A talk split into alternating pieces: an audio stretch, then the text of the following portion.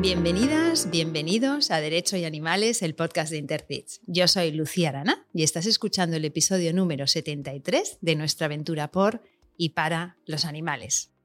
Hoy tenemos un tema que causa mucho sufrimiento y a muchos individuos, pero que suele quedar bastante lejos para el gran público. El tráfico de animales. Tengo la suerte de contar para ello con el capitán Luis Humberto Quiroga, Luis Humberto, bienvenido y gracias por dedicarnos este rato. Muchas gracias a vosotros por invitarme. Eres capitán, jefe de la Unidad de Protección de la Naturaleza UPRONA de la Comandancia de Barcelona y estás destinado en el SEPRONA desde febrero del 2018 hasta la actualidad. Tienes una amplia formación militar, eres especialista en el Servicio de Protección de la Naturaleza y en cuanto a tu formación civil, tienes un grado universitario en Derecho por la Universidad Europea de Madrid, máster en Ciencias de la Seguridad y Criminología por la Universidad San Antonio de Murcia y eres director de seguridad y jefe de seguridad. Vamos a empezar con las preguntas cortas para conocerte un poco mejor. ¿Ya te entra la risa antes de empezar? Sí, porque no me acuerdo muy bien. un rasgo de carácter que te define o te representa. Eh, amabilidad o responsabilidad. ¿De pequeño soñabas con ser? Eh, policía. ¿Y si no fueras capitán del Seprona, qué serías? Militar. ¿Cuál es tu estación favorita del año? El verano. ¿Eres más de mar o de montaña? De mar. Y si fueras un animal no humano, ¿cuál serías? Y este es muy importante, no es el que más te gusta, es al que más te pareces. Un perro. ¿Te pareces a un perro porque eres amable? No sé, pero es con el que me identifico más. Yo también. ¿eh? Dime algo que te guste, algo que te interese y algo que te apasione. Me gusta, en general, la, la comida y la compañía de mis amigos y de mi familia. Lo otro que era... ¿Que te interese? Una cosa que te interese. Me interesa el, saber el, el, entorno en el que me muevo, estar informado en el día a día y me apasiona mi trabajo. ¿Qué haces cuando necesitas desconectar? Deporte. Lo mejor y lo peor de tu profesión. Lo mejor, la, gente, mis compañeros, eh, la gente con la que conoces, eh, las personas. Y lo peor, el sufrimiento. Dime un sueño que te gustaría cumplir. Supongo que tendrás más de uno. Tengo un montón. Me gustaría, ajeno a lo que es la protección animal y ajeno a mi carrera profesional y, personal familiar, el eh, fundar, tener una empresa familiar, montar una empresa familiar. Ah, pues a ver, ya nos contarás, a ver si la consigues. Eh, ¿Eres más de series o de películas? De, de series. Recomiéndanos una. Pues eh, Last Kingdom. ¿Cuál? Last Kingdom, de vikingos. Ah, por eso no me suena nada, claro. Ah, vikingos, madre mía. Mira, yo no puedo ver cuando sacan ya una, una espada. Yo ya directamente. O sea, no, no, no puedo soportarlo. Pues te recomiendo otra que no sea de vikingos. No, no, no. no. Ah, me chifla. claro, This is Us. Me queda la temporada 6. ¿La has visto ya? No, la no vamos a hacer spoilers. No la tengo acabada. Oy, oy, oy, Vamos a poner las dos. El Last Kingdom y This is, This Us. Son géneros totalmente distintos. Totalmente. Pero, eh, por ejemplo, las dos series, porque yo siempre busco en casa, algunas siempre tenemos, mi mujer tiene sus series, yo las mías y mi hija, nuestra hija, la, la suya. Pero siempre buscamos también alguna serie de todos para hacer en familia. Y estas dos series nos engancharon a, a los tres. Para verlos juntos. Para verlos juntos. Y la de DC Sass bueno, al final es que es un, un, carrusel emocional, porque eh, tanto te estás riendo como estás llorando. Es, muy chula. Una maravilla. es, es, que no vamos a contar nada porque la tiene que ver la gente. Yo se la recomendé a mucha gente. ¿Verdad? Sí, sí, es todo el mundo que, una, una, genialidad a nivel de guion y con esas, esa forma de hacerlo, ¿no? De cómo presentarte los momentos de la historia. Bueno, impresionante. La otra no es de pensar tanto. Por ejemplo, la otra es más de luchar. ¿no? Sí, la otra es más eh, como yo ahí me sale la parte de de, hombre y es cuando lo que quiero es tener algo de fondo y no pensar, pongo las Kingdom. Cuando estoy más, algo más de carga emocional o profunda, This, Qué bueno, qué bueno. Me sale la parte de hombre. Dice, qué bueno. Sí, 0-1, 0-1. Em, Yo siempre digo en mi casa, digo, los tíos somos binarios, o sea, no somos complicados, porque a mí me gusta que me digan las cosas muy claras. Digo, tío, que soy un tío. No, no busques que encuentre el mensaje subliminal. Dime, somos binarios, 0-1. Ya está. y tú con tus dos chicas en casa. Uf, sí. Imagínate. Oye, y en esta temporada estamos dando visibilidad a algunas entidades protectoras. La- eh, bueno, os pedimos que nos, digas, nos digáis una y la ponemos en las notas del programa. Pues eh, voy a decir, porque es la que dentro de la sociedad civil y del mundo de las asociaciones, la que más contacta con nosotros para darnos información y casos de los que conocen, FADA. Muy bien, la pondremos en las notas del programa.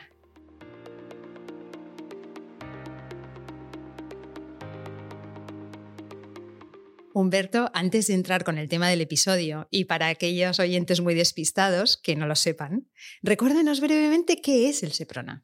El SEPRONA es el Servicio de Protección de la Naturaleza, que es un grupo de personas que formamos parte de la institución de la Guardia Civil y que estamos eh, especialmente involucrados en la defensa tanto de la naturaleza como de los animales y otros asuntos que no, que no son tan conocidos como, por ejemplo, el tema de la seguridad alimentaria. Es un grupo de personas, de hombres y mujeres, que nos dedicamos de manera especializada a luchar contra este tipo de fenómenos delictivos asociados al tema de los animales y, y protección de la naturaleza, básicamente. ¿Y cómo nos tenemos que imaginar el día a día de tu trabajo como capitán ahora? ¿Cómo sería un día normal y cómo sería uno así un poquito más complicado? Bueno, un, un día normal, de un día a día mío, es básicamente mucho trabajo de oficina, muchas reuniones, mucho contacto con mis compañeros, con mis jefes y con distintos organismos a nivel local y a nivel regional, básicamente. Mucho, de, mm, mucho trabajo preparatorio para después eh, eso plasmarlo en trabajo, digamos, de calle, ¿vale? Por ejemplo, eh, hoy, eh, un día tal como hoy, a primero de la mañana, tengo una reunión con mis compañeros, haces un, un, pequeño encuentro informal en el que vas a hablar de lo que vas a hacer a lo largo del día, tomándote un café. Después de esto, siempre me toca como capitán de la Guardia Civil asumir algún, alguna tarea que no es específica de la protección de la naturaleza. Hoy, por ejemplo, esta mañana estuve haciendo ejercicios de tiro con dos líneas de tiro, con diez compañeros más. Y, y, a continuación, pues por ejemplo, ya nos toca, después de que terminemos con esta entrevista, nos toca preparar el trabajo que tenemos para esta tarde y para mañana, que está relacionado con un caso que llevamos de tráfico de animales. Entonces, tenemos que preparar los grupos de trabajo, tenemos que asignar las tareas que se le va a dar a cada, a cada compañero y los roles que cada uno va a hacer. Esto nos lleva un, un poquito de tiempo porque hay que mirar sobre el terreno, hay que mirar sobre documentación que tenemos y, la gente que va a hacer el dispositivo tiene que saber qué es lo que tiene que hacer cada uno de ellos. Eso en un día normal. En un día que es muy agobiante, por decirlo de alguna manera, eh, pues lo que tienes es sobre todo multitarea. O sea, puede ser que te venga algo sobrevenido que no contabas con él. Por ejemplo, ahora mismo tengo en mente, relacionado con el tráfico de animales, la noche de San Juan. Eh, habíamos estado trabajando normal por la mañana, es festivo, el festivo era el día 24. Eh, hicimos trabajo de oficina, programamos los servicios que teníamos que hacer para ese día y para el día siguiente. Y a mediodía nos recibimos una llamada de los compañeros del aeropuerto de, del Prat, de Barcelona, que habían intervenido a dos viajeros que llevaban cuatro maletas con, con angulas vivas, eh, que llevaban unas bolsas para traficar con ellas y llevarlas fuera de, de Europa. Entonces eso implica que sobre la marcha tienes que montar un servicio porque las ángulas, eh, nuestro primer objetivo, ya que están vivas, es intentar que, que no mueran. Y eh, como las llevan estivadas, como las llevan a las maletas, tienen una supervivencia estimada aproximada de entre 24 y 48 horas. Entonces tienes que, no es un servicio que puedas eh, prorrogar o dejar para el día siguiente, tienes que contactar con la gente, el centro donde los vas a tener que llevar. En este caso los llevamos a, a un centro que está en Cataluña, pero que está lejos de Barcelona. Y tuvimos que programar el viaje, salir corriendo, eh, contactar con las personas para que nos abriesen el centro. Allí tuvimos que hacer el pesaje de todos los, de todos los animales para mm, dejar referido en las actas y en los documentos que tenemos que hacer internos cuántos eh, animales se intervinieron, el peso de esos animales, las condiciones en las que llegaron, etc. etc. Bueno, al final acabamos ese día de trabajar, pues no sé, a las 3, 4 de la mañana.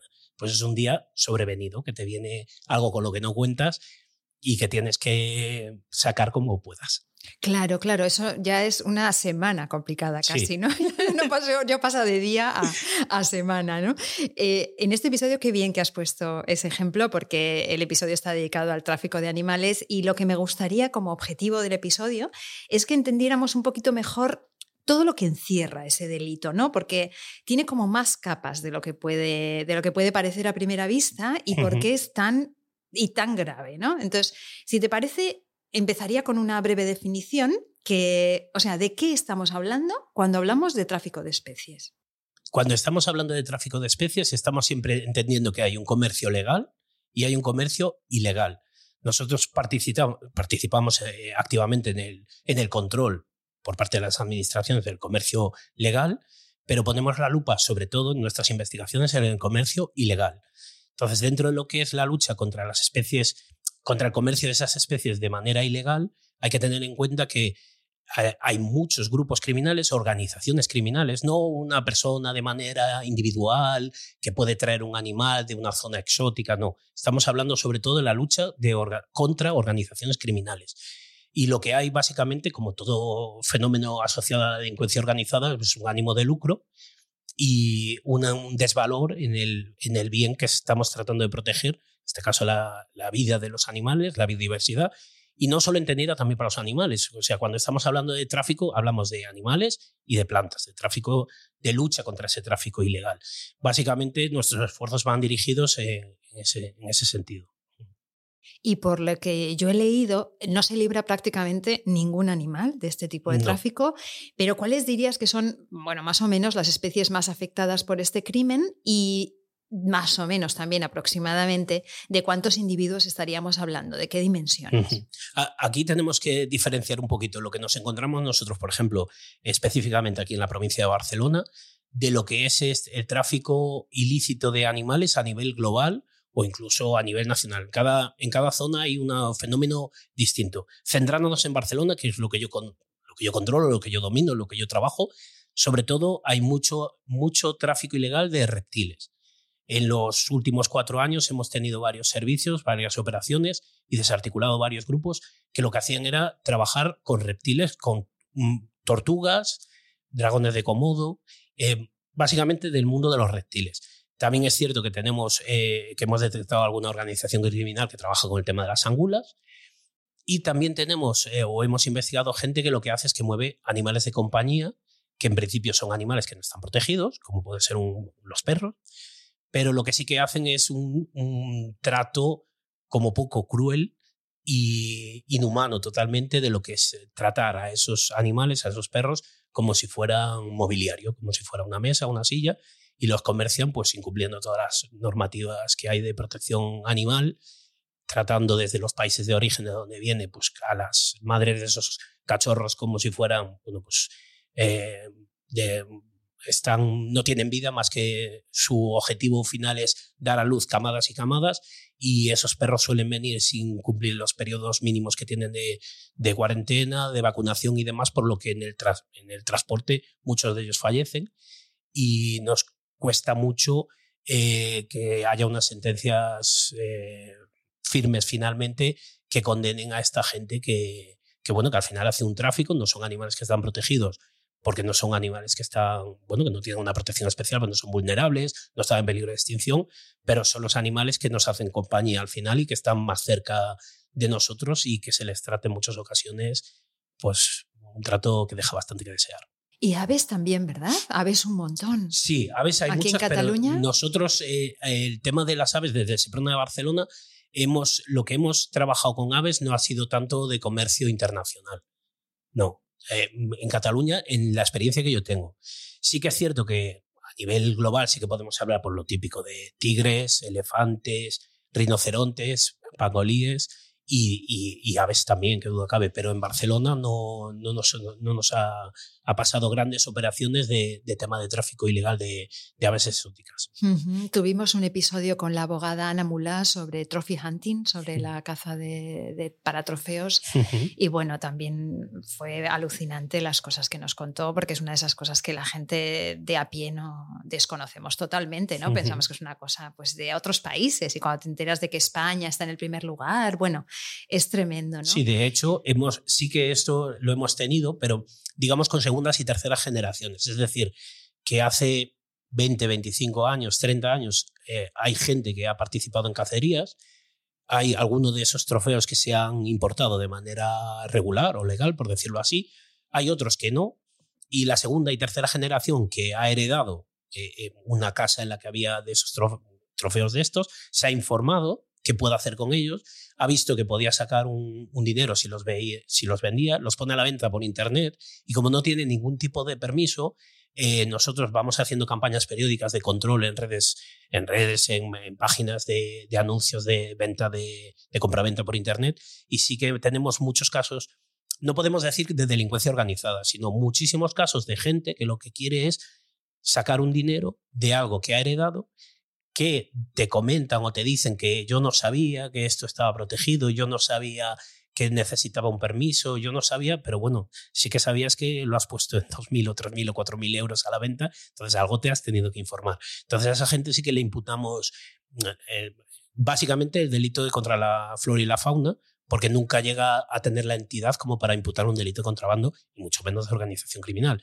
Pero sí que nos ha pasado en varias ocasiones que le hemos abierto actuaciones en la aduana por una infracción de contrabando, que las sanciones son potentes, y un delito contra la flora y la fauna, porque es una especie, una especie, una parte de una especie que a pesar de que ha muerto hace muchos años, la protección la sigue teniendo. Y estos animales que ahora hablando de los que se, de los que se trafica vivos, ¿no? Digamos, ¿de dónde salen? O sea, ¿son criados, son capturados en su hábitat? ¿Cuál es su origen? ¿no? Ya has comentado algo de los cachorros, pero otro tipo de, por ejemplo, esos, em, lo que comentabas de los, de los reptiles, ¿no? ¿De dónde salen? ¿Cuál es su origen?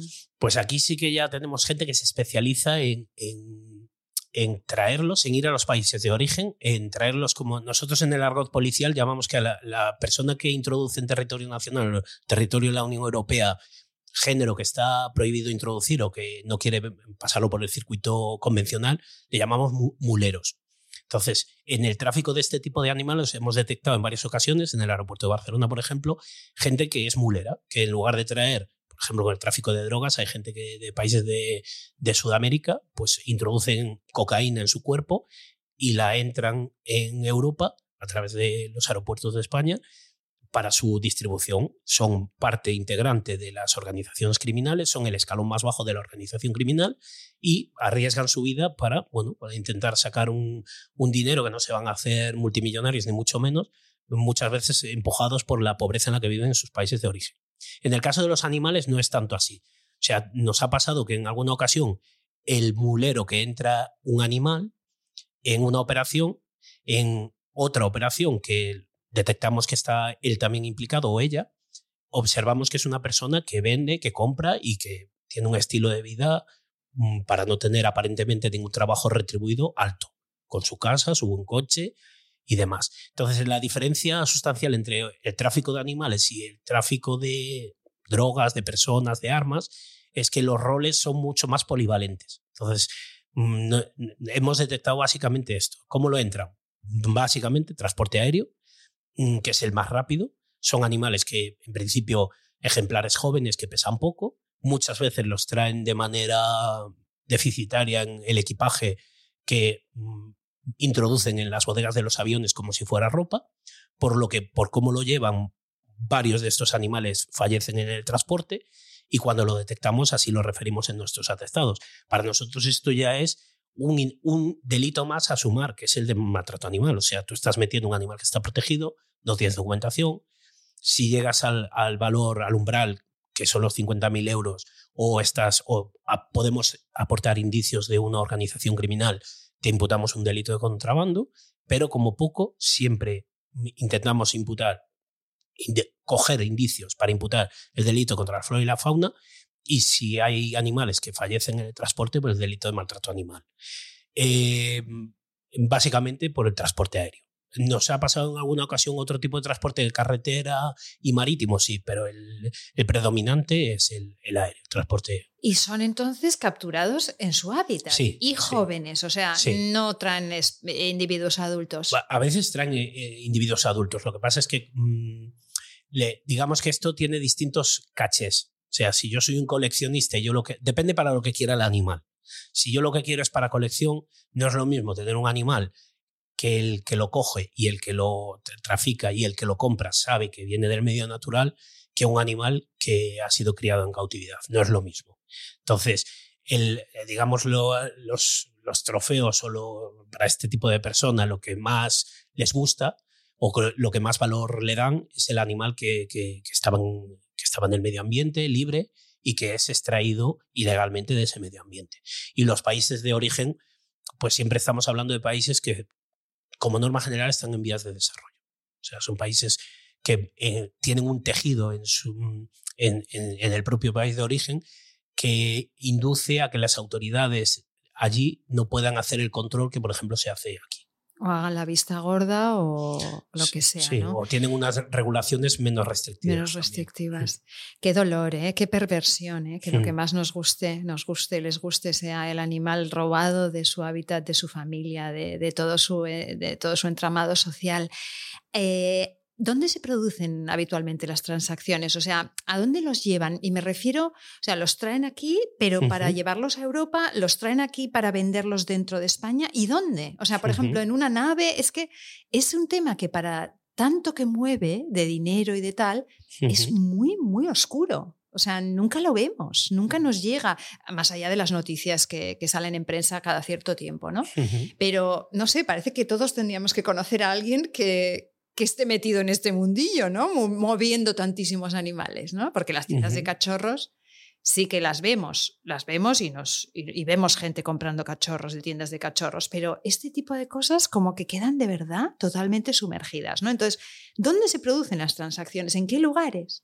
Pues eh, las transacciones de la experiencia adquirida en estos años, vemos que normalmente el que trae este tipo de animales, si el ejemplar es es joven o el ejemplar llega más o menos sano, lo que, lo que tienen son infraestructura en, aquí, eh, tienen más, hemos encontrado animales en masías, hemos encontrado animales en tiendas, o sea, forman parte de la propia organización, gente que tiene tienda de venta de animales, que tiene animales bien, o sea, con su documentación, criados en cautividad, que están perfectos, y mm, otros animales en B, digamos que temporalmente los dejan en esas tiendas.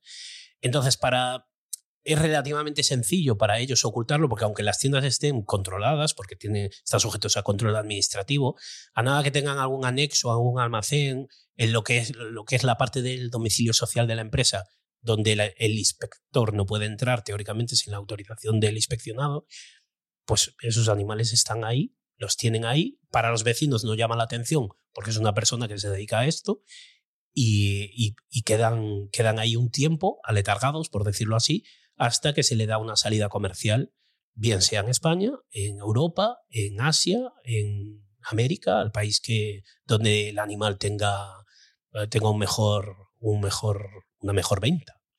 Qué interesante, claro. O sea, lo hacen a través de negocios tapadera, digamos. Sí. Claro, tiene todo el sentido. Y en otras ocasiones hemos detectado que tiene la, o sea, que tienen un espacio grande. Por ejemplo, en uno de los últimos casos que, que investigamos, eh, una de las personas que formaba parte de la organización tenía una masía con una finca grande y había habilitado un anexo en esa masía para bueno, pues tener sus terrarios, para tener los animales muchos meses, el tiempo necesario para, para hacer una, una, venta satisfactoria a sus intereses. Claro, lugares donde hay animales y otros animales no, no, llaman, no llaman la atención.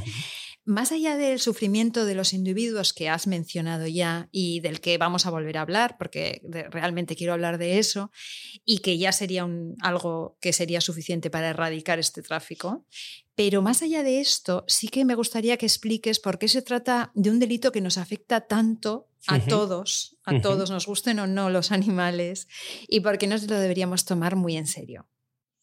Pues básicamente porque los animales, eh, nosotros, aparte de humanos, en primer término somos animales. Entonces, eh, por un tema de, de concienciación de que nuestro entorno tiene que, tenemos la obligación moral de velar por que la biodiversidad todas las especies tengan las oportunidades que se merecen. Eso ya es por un tema de, conciencia moral. Yo entiendo que determinadas zonas del planeta donde hay gente que tiene sus necesidades básicas sin cubrir, que se está muriendo de hambre, que se mueren de enfermedades, entiendo que puede sonar un poco a trivialidad que, nosotros les exijamos determinados cánones de conductas morales que nosotros hace bien poco no teníamos. Entonces, em, es, complicado. Eh, para yo con la visión de una persona que vive en España, en Europa, siglo XXI, la concienciación que hay, las necesidades básicas que tienes cubiertas, eh, no, no, no entiendes que nadie sufra. Entonces, ya para erradicar el sufrimiento de cualquier ser eh, vivo, sintiente, lo normal es que ya es una cosa de conciencia.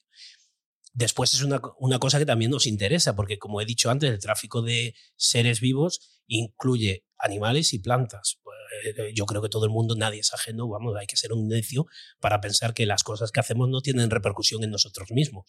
Entonces, eh, todo esto forma parte, todo tiene que estar en equilibrio. En el momento que se rompe un equilibrio, tenemos una afectación. Entonces, eh, yo creo que ya pensando eh, egoístamente nos interesa. Si no lo quieres comprar por la parte de concienciación social, cómpralo por la parte de egoísta, de visión antropocéntrica al 100%, de que te interesa que no se pierda esa biodiversidad. Así es, así es, Humberto. Es que eh, arrasamos con los animales, pero vamos a caer con ellos ¿eh? y no somos conscientes de que esa pérdida de biodiversidad al final nos arrastra y el ser humano no va a poder sin, sin ello. ¿no?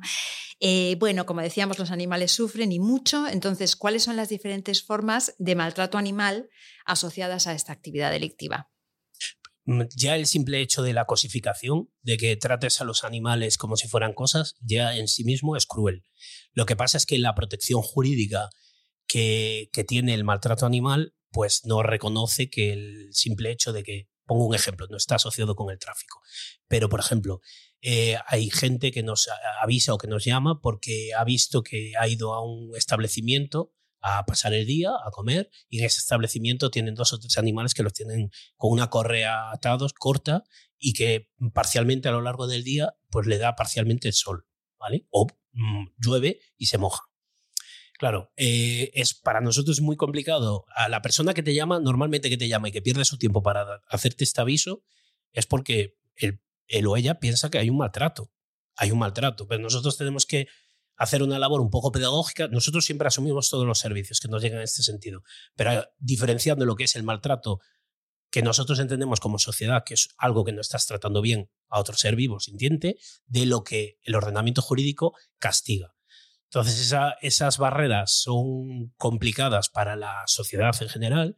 La sociedad de Barcelona, en Cataluña en general, pero en Barcelona en particular, está muy sensibilizada con el tema del bienestar animal y con el tema de la lucha contra el maltrato, si bien es cierto que todavía tenemos una visión muy, muy de, o sea, muy sectaria, porque hay mucha protección, por ejemplo, al perro gaturón, al animal de compañía, al que vive con nosotros, pero después a otro tipo de animal que no se parece tanto, que no identificamos con el ser humano, pues nos da un poquito igual. Yo en algún servicio que he hecho, por ejemplo, en, en mataderos, sea, yo soy una persona, yo no soy vegetariano, soy omnívoro y como carne.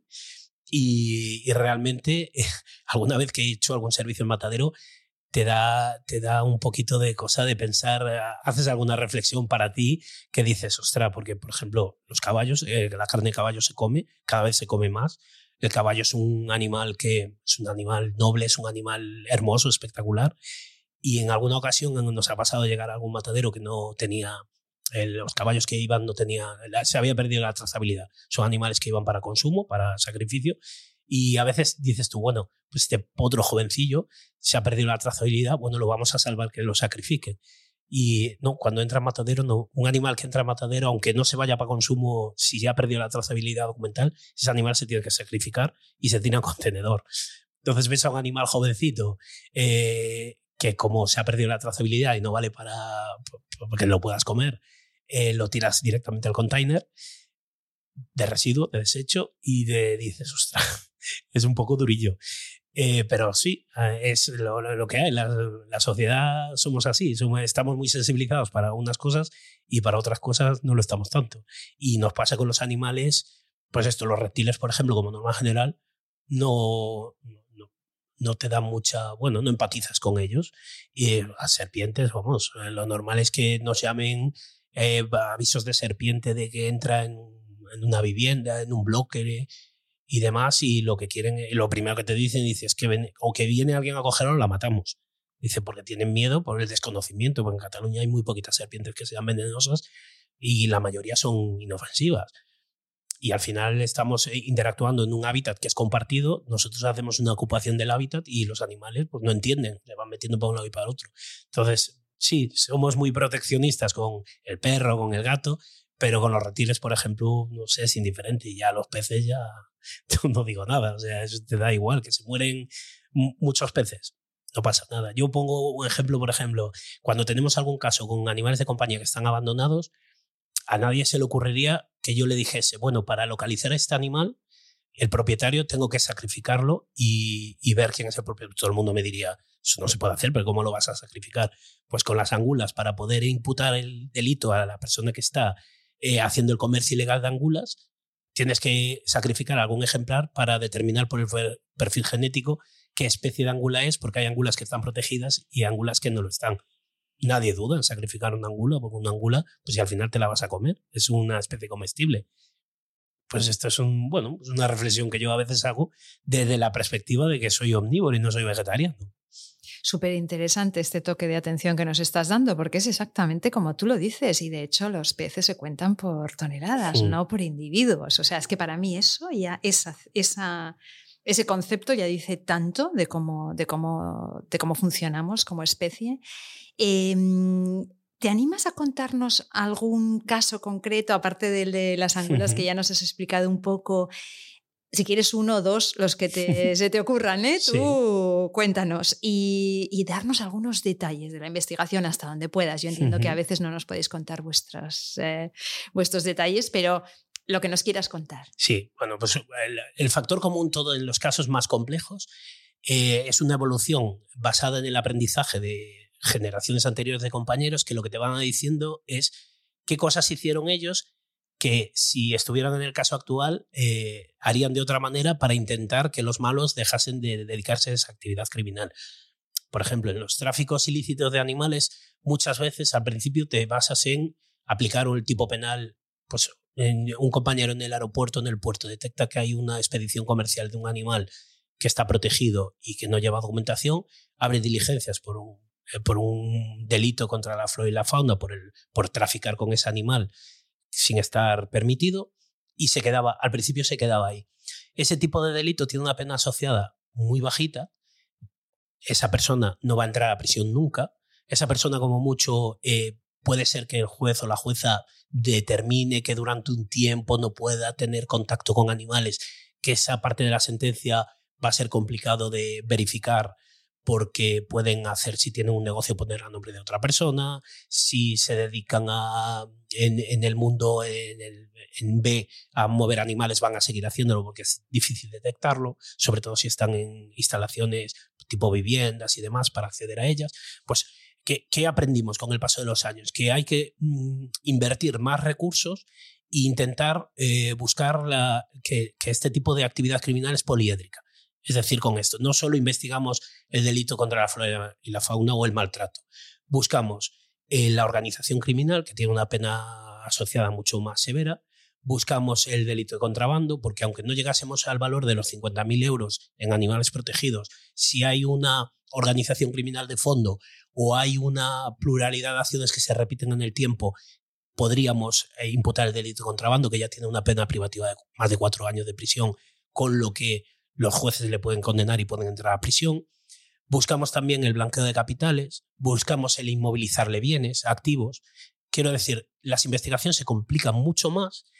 Para los agentes y para los operadores jurídicos nos es más complicado, pero al final te das cuenta que a lo mejor el malo decide determinadas acciones que hacía no hacerlas porque ya no le salen a cuenta.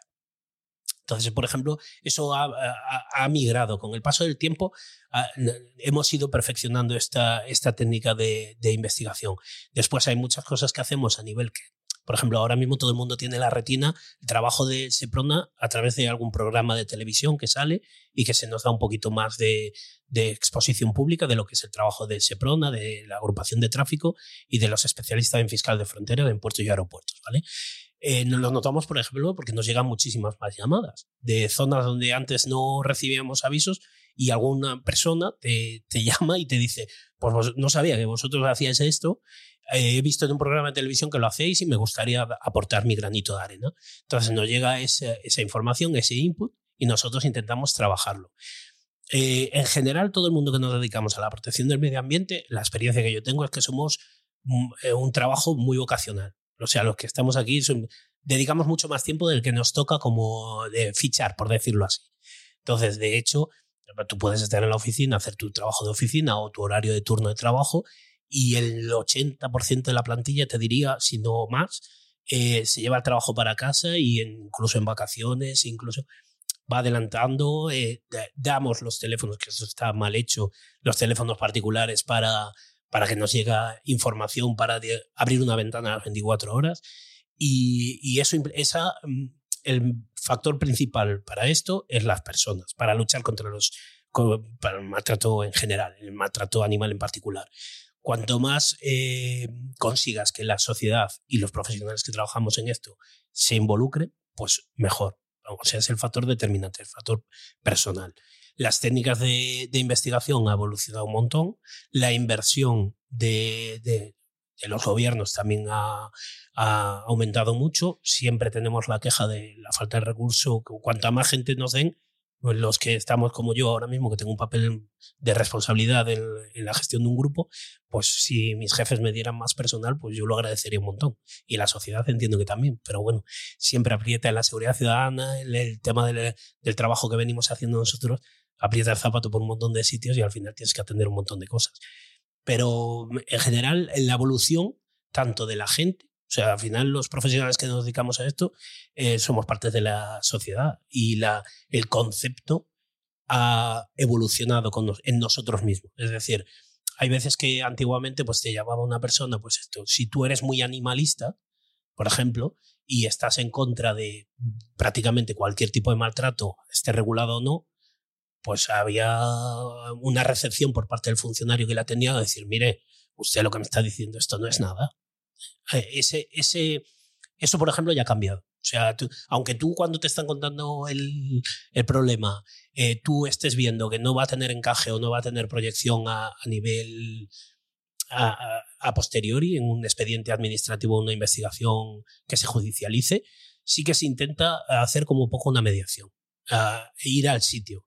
Eh, si no podemos ir nosotros, porque por ejemplo nosotros somos una plantilla muy, muy pequeña, eh, sí que intentamos tener punto de contacto con la policía local sobre todo y, y, con, lo, y con otros organismos, por ejemplo aquí en Cataluña, los ayer rurales y los Mossos de Escuadra.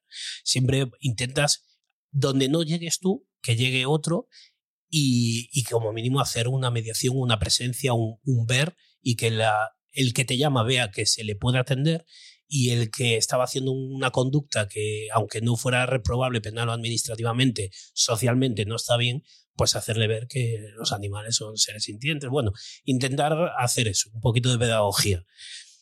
Mm, normalmente a veces eso funciona, en otras ocasiones no. Muchas veces te llama la gente y te vuelve a llamar, oiga, que ya he llamado tres veces, ahí nadie hace nada, este animal, yo que sé, un, un pony, por ejemplo, un caballo, es que estaba ahí, no tiene un, algo que le tape, está lloviendo, es la tercera vez que paso por ahí nosotros a veces contactamos, si no podemos ir nosotros, contactamos con policía local para ver si pueden ir ellos.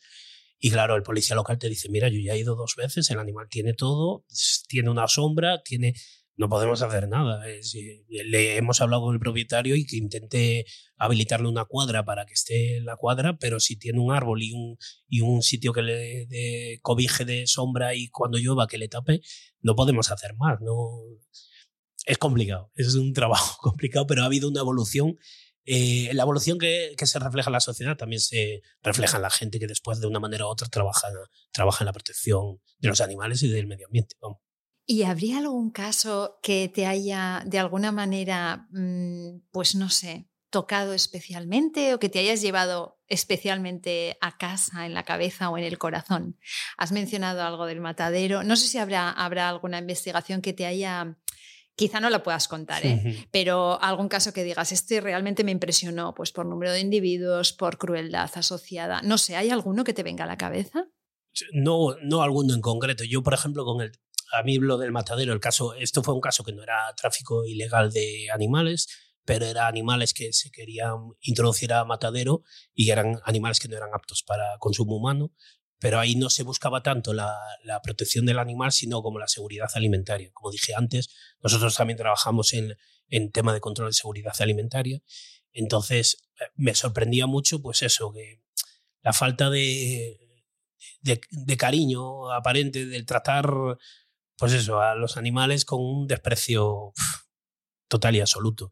Eh, cuando son, cuando vas a inspecciones, por ejemplo, en, en, venta de animales, mascotas y demás, pues no acabas de entender. Ves muchos trabajadores de tiendas, por ejemplo, que, que están súper involucrados, o sea, que ves que, bueno, que están muy orientados. De hecho, en uno de los últimos casos que hicimos, eh, dos de las trabajadoras nos decían y otra persona que, que, trabajaba en el ayuntamiento nos decía, no, no, si yo sé que, que, esta persona viene incluso fuera de sus horarios de trabajo a atender a los animales por, por darle cariño, por estar, y cuando estás haciendo la inspección lo ves, pero te encuentras a lo mejor un, cuatro animales muertos en el congelador del, del, establecimiento y preguntas, bueno, y dices, no, bueno, pues este animal cogió un parvovirus y como era inviable era muy difícil tratarlo, pues se le dejó ahí en una esquina a que muriese sin darle ningún tipo de tratamiento para que no sufra, porque bueno, como, como los animales no pueden quejarse, pues al final, pues, eh, pero es un, sesgo de la sociedad, como nos pasa con nuestros mayores cuando tienen demencia o demás, que los, los dejas allí en la residencia y como no, ellos no se te pueden quejar,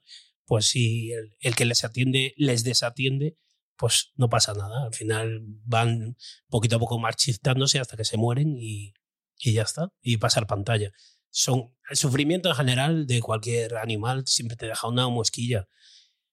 Pero bueno, yo intentamos los que nos dedicamos a esto ser lo más, o sea, intentar dejar las cosas del trabajo en el trabajo, porque si no al final nos pasaría como le puede, supongo todo el mundo en su profesión lo hace, pues si no, pues, los sanitarios que trabajan en, en, en, una, en, una, en una planta de cáncer o de pediatría infantil que, que están los niños muy malitos, ostras, pues si no saben poner una barrera, al final estás deprimido toda la vida. Tampoco es eso los autocuidados son, son también muy, muy importantes en, profesiones como, como, las vuestras. ¿no? Has mencionado algunos delitos, has mencionado eh, que bueno, hacéis como una especie de, suma de delitos, ¿no? como que intentáis investigar por varias vías. Em, resumiendo, ¿qué delitos suelen ir asociados al tráfico de animales? O sea, ¿cuáles son los, más, los que os encontráis más habitualmente? El, más habitual, el primero, el que menos pena tiene asociada, pero que es el primero que se da siempre, es el delito contra la flora y la fauna, o sea, un animal que está protegido, que sin tener autorización eh, se comercia con él, o una planta que está protegida y sin tener autorización se comercia con ella. Ese es el primero. Después de, de ese, como norma general, siempre va a venir, si es una organización criminal lo que estamos hablando, el delito de contrabando. El delito de contrabando básicamente es que introduces en territorio comunitario una mercancía sin cumplir con las formalidades que, tocan, que marca el ordenamiento vigente, y tiene una pena mm, asociada mucho más elevada que el delito contra la flora y la fauna. O sea, estamos hablando de cuatro veces más. ¿vale? Ya después el siguiente que nos solemos encontrar siempre es la delincuencia organizada, que en sí ya es un delito que tiene una pena. Ya cuando tú eres capaz de aportar indicios en una investigación para la fiscalía o para un juzgado de los delitos contra la flora y la fauna, contrabando y organización criminal, las personas que, que, que, estás investigando eh, probablemente acaben en la cárcel. Sí, ya con esos tres. En alguna ocasión nos ha pasado que también hemos encontrado armas de fuego en, en los lugares que hemos realizado las entradas y registro. Entonces, como normalmente las tienen sin documentación, imputas delito de tenencia ilegal de armas. Y eh, en ocasiones también hemos encontrado indicios de que no tienen ninguna actividad eh, laboral ordinaria, que hemos podido acreditar suficientemente una serie de ilícitos penales y que como tienen unos ingresos y hemos conseguido hacer una investigación patrimonial de los ingresos que tienen, hemos podido imputar un delito de blanqueo de capitales. O sea, digamos que eso sería la perfección casi casi absoluta. O sea, si podemos acreditar indicios de, de todos esos delitos, muy probablemente eh, se consiga después en, sede judicial que los, los, jueces y los fiscales mm, monten, un, monten un expediente y terminen con una sentencia condenatoria que implique penas de prisión. ¿Narcotráfico también? En los casos que yo he llevado personalmente, no hemos encontrado vinculación de narcotráfico con, con, con el tráfico ilegal de animales. Sí que doctrinalmente eh, sé que, que hay ocasiones que sí que está relacionado incluso con el tráfico de armas. Nosotros hemos detectado, eh, al, nivel de aquí de Barcelona, no lo hemos detectado. En, como institución, a nivel nacional sí que se ha detectado, hay otros compañeros en otras unidades que lo han, que lo han encontrado. En nuestro caso, nos pasó, en, los cuatro años y medio que llevo yo en ese Prona, solo nos pasó una vez y, era una colaboración con Policía Nacional, que no era una investigación nuestra directamente, que nos pidieron integrarnos en, digamos, en la investigación que ellos llevaban, por, en calidad de que somos expertos en tema de protección animal y la persona que ellos estaban investigando tenía muchísimos trofeos de animales protegidos y querían que colaborásemos con ellos en, en la parte esta. Es el único caso que yo recuerdo en estos cuatro años y medio. Sé de otros compañeros que sí que, sí que había, bueno, pues esto, lo típico de que la persona que, el dinero no está reñido mucho menos con el buen gusto y al final pues hay gente que se dedica al tráfico de drogas o tráfico de armas que genera mm, bastante dinero y pues aparte tiene una pasión por la caza o por lo que sea o por animales e intenta conseguirlos de manera ilícita. Y ahora anímate a hacer un poco de, bueno, de lista de, carta a los Reyes Magos, ¿no? ¿Qué debería cambiar? ¿Qué necesitáis para, para combatir de forma eficaz esta problemática? ¿Qué, pedimos? si estuviera en nuestra mano. Esto es exponencial. Eh, cuanto a nivel interno, cuanto más recursos tienes, no siempre, no necesariamente es así. Porque, pero cuanto más recursos se le puede eh, asumir para luchar contra un, fenómeno delictivo, más probabilidades hay de que se incremente exponencialmente los resultados. La, lucha siempre va a favor. Es decir, no porque si yo ahora tengo dos guardias que se dedican a esto, eh, si tengo cuatro voy a sacar el... Normalmente no, hay una, es exponencial. Entonces yo pediría a los Reyes Magos siempre que me den más recursos, eh, personales sobre todo, porque el, recurso humano es fundamental.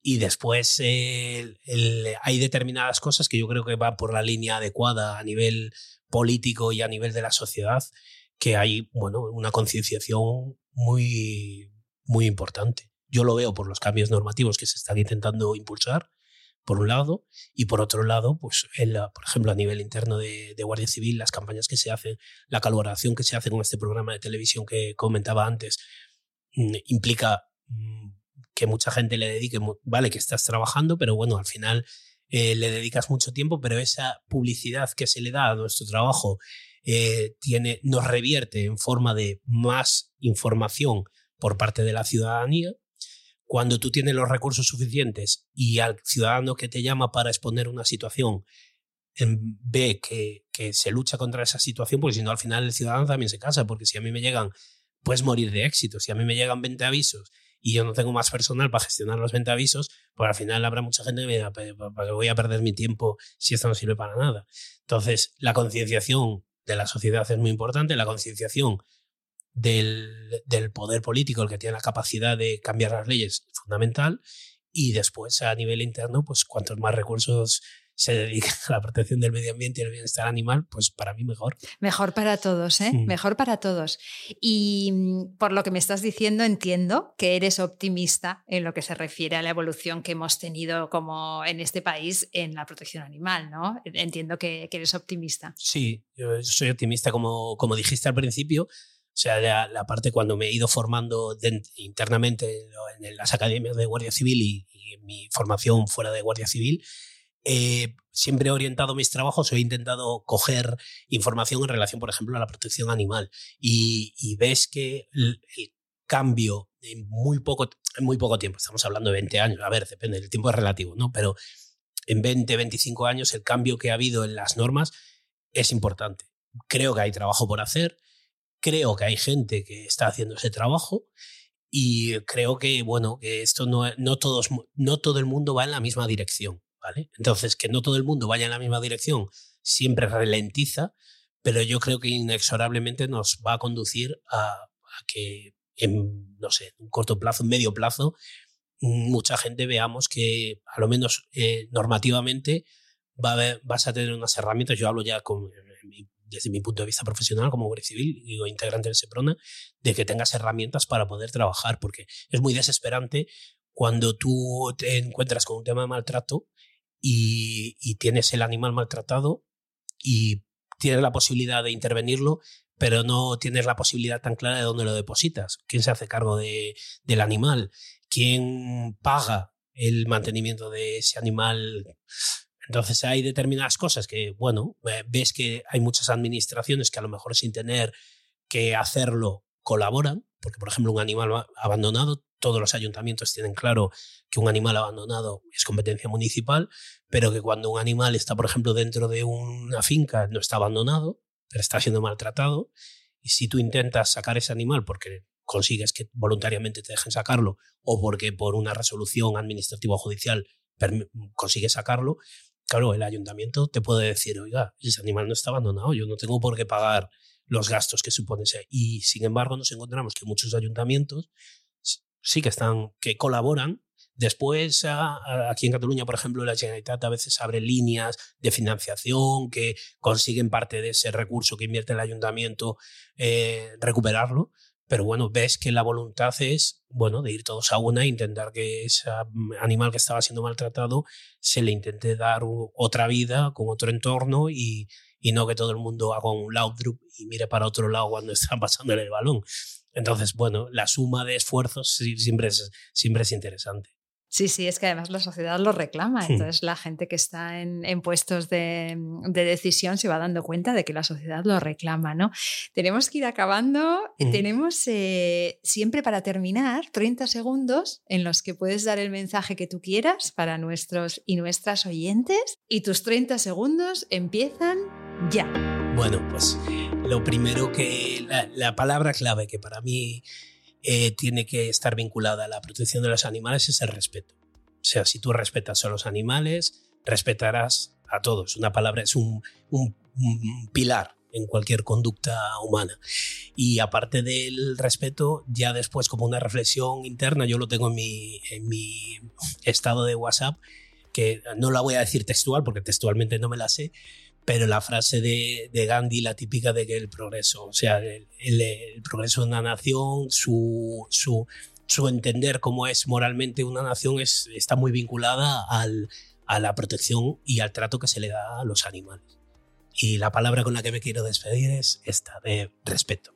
Gracias, Humberto, gracias de verdad por compartir este rato con nosotros tan interesante, por recibirnos aquí en persona. Ha sido de verdad un gusto tenerte. Gracias.